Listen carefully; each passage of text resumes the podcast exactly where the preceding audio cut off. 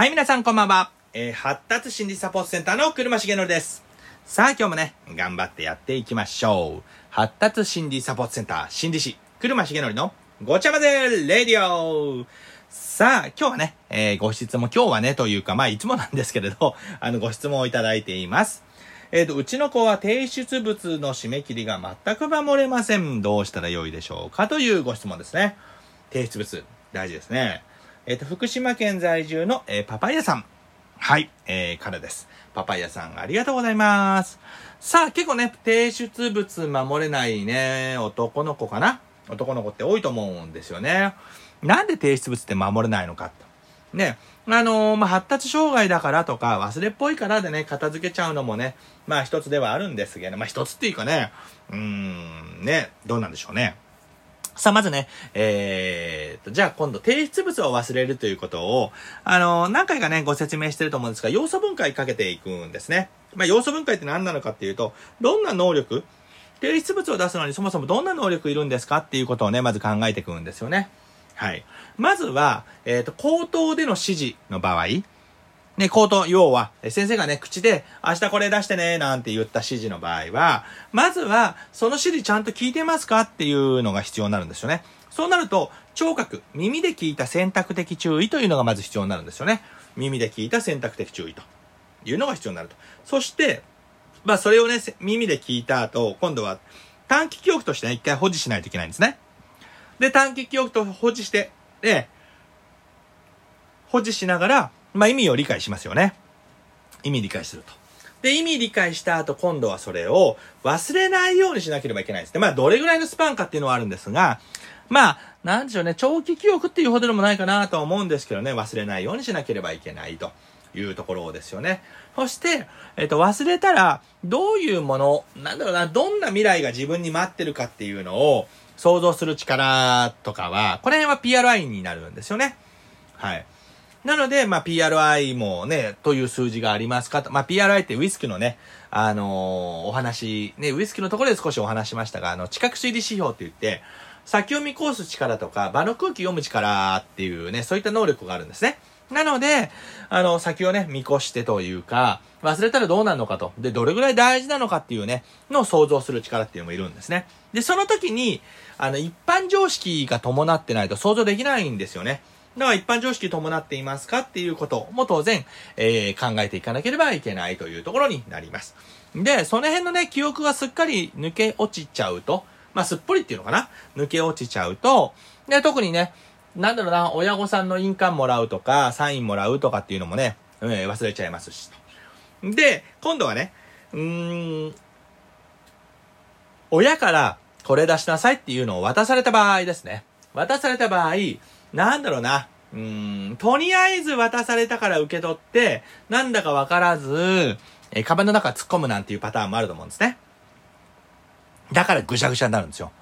それがどういうものなのかっていうのをまず、えー読んでないんですよね。目にすれば理解できる可能性がありますし、まあぶっちゃけね、うん理解しないと大事に扱わなければいけないのかどうかっていうのがね、抜けるんですよね。まあ要は、くちゃくちゃになっちゃったらどういう、どうなるのか。ね、どうなるかっていう想像ができないんですよね。なので、またはね、想像るに、想像するに足る、その常識がないっていう可能性もあるんですよ。まあね、常識ないって言ったらね、身も蓋もない話なんですけどね。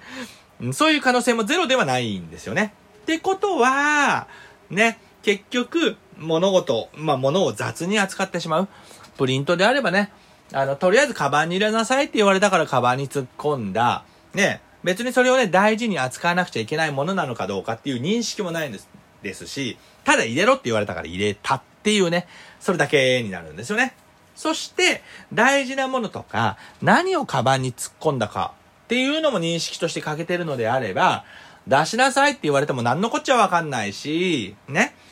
ね、どのプリントを指してるかもわかんないし、ね、親御さんから仮にね、もらったものを、カバンの中、またはね、ランドセルに入れておいたとしてもですよね。先生からね、学校行った先生から出しなさいって言われて、何出したらいいかわかんないから、わかりませんとか忘れましたとか、ね、そういった、えー回答をせざるを得なくなる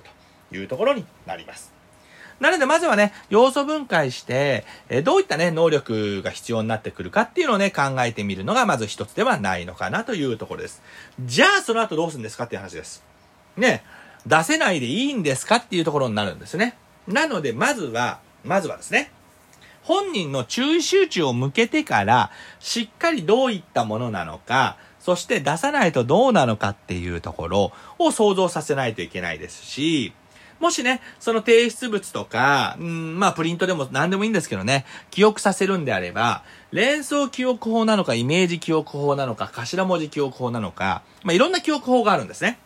で、どういうパターンが一番記憶しやすいのかっていうのを考える必要もあるんですよ。例えば耳で聞いただけで覚えられるんだったらいいんですけれど、目で見ないとダメ。その目で見るにしても、ね、写真の方が映像として残りやすいのか、ね、えっ、ー、と、目で、えっ、ー、と、文字で見た方がいいケースもあるんですね。で、僕はどっちかっていうと写真より、文字を目で見た方が分かりやすいんですよね。っていうことがあるんですよ。なので、どうすれば残りやすいのかっていうのも考えていく。そして短期記憶的に保持がなかなかできないんであれば、常に目につく場所、または目につくような形で、ね、まあ要は何度も何度も何度も何度もそれをね、目にする機会が増えれば、脳が大事だって勝手に判断してくれるんですよ。なのでどうしなくちゃいけないかっていう行動パターンも、繰り返し繰り返し繰り返し目にすることによって、または耳で聞くことによって、で、大事だから必ずやんなくちゃっていう判断をするんですよね。ぶっちゃけそういうもんなんですよ。なので、もう真相心理の中で、もう必ずやんなくちゃ、必ず出さなくちゃみたいな、必ずどうしなくちゃっていうのを繰り返しやることによって認識させていくっていうやり方になるんですよ。それをさせていっていただければいいんではないかなっていうふうにも思います。っていうようにね、あの、まあ、もうぶっちゃけ皆さんがやってる通り、ね、忘れないようにするためにはどうすんの？まあ、ひどい子なんてね、ひどい子なんて、カバンに入れたら、なくすもしくは忘れるから、もう常に手に、すいません、ね、手に取るというか手に持っておくっていう子も中にはいるんですよ。で、その時に、何かね、気がそれると手から離しちゃったりするみたいなんですね。なので、もうなぜか手に縛り付けるような形で、手から離さないっていうようなことをね、やっていた方も中にはいました。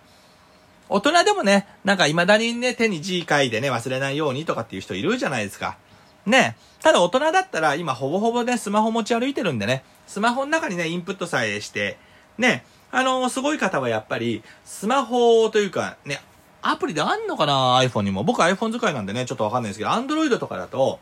あのー、メモ、要はメモ帳みたいなもの、まあ、要は付箋を、デスクトップというかね、最初の画面に貼ることができるみたいなんですね。なのでそういったアプリを使って、常にね、あの、iPhone のそのトップ画面、まあ Android でもいいんですけど、トップ画面に自分がね、あの、知りたい情報。多分ね、iPhone もあると思うんですよね。知りたい情報が目につくように。っていうような形をとっておく。まあね、小学生であればね、どうしようってなるとね、あの、やっぱり目に見えるような形で、ね、常にぶら下げさせるっていうのが一つかなとは思うんですけどね。で、それすらどこにあるかね、どこをなんか見るの忘れちゃうなんていうこともあると思うんですけどね。であれば、もう根本的な能力を伸ばすしかないというような形にもなってしまいます。さあね、なんとなくわかりましたか？なかなかね、もうこれ、ね、まあ言っちゃえばこれすりゃ治るとか、これすりゃ変わるなんていうものがあれば、もうとっくにみんなやってるはずなんですよ。ね、とっくにみんなやってます。で、それがね、なかなかね、改善できないから皆さんね、苦しむんじゃないのかなと思うんですけれど。ね。さあ、ね、発達心理サポートセンターではね、このような形で、皆さんからいただいた質問に対してね、どんどん答えていってます。ね、えー、質問がある方またはね、ウィスクに関してこんなことを知りたいななんていうのがあれば、発達心理サポートセンターのね、あの、ホームページ、あのー、まあ、そのまま検索すれば出てきますし、あの、コメント欄というかガイド欄にも書いてあると思います。または、あの、それぞれね、ラジオアプリのお便りとか、レターとかあると思うのでね、そういったところからメールいただいても、あの、レターいただいてもね、ご質問にお答えしていくことができると思います。えっ、ー、と、ウィスクの研修はね、あの、毎週必ず、毎週というか、ほぼほぼ毎週やってますんでね、もしね、ご興味ある方がいらっしゃれば、えー、研修も受けていただければと思います。ではね、本日の配信はここまで。ではね、また、えーと、基本的に毎日配信していくのでね、ぜひぜひ毎日聞いてください。では以上です。お疲れ様です。バイバイビー。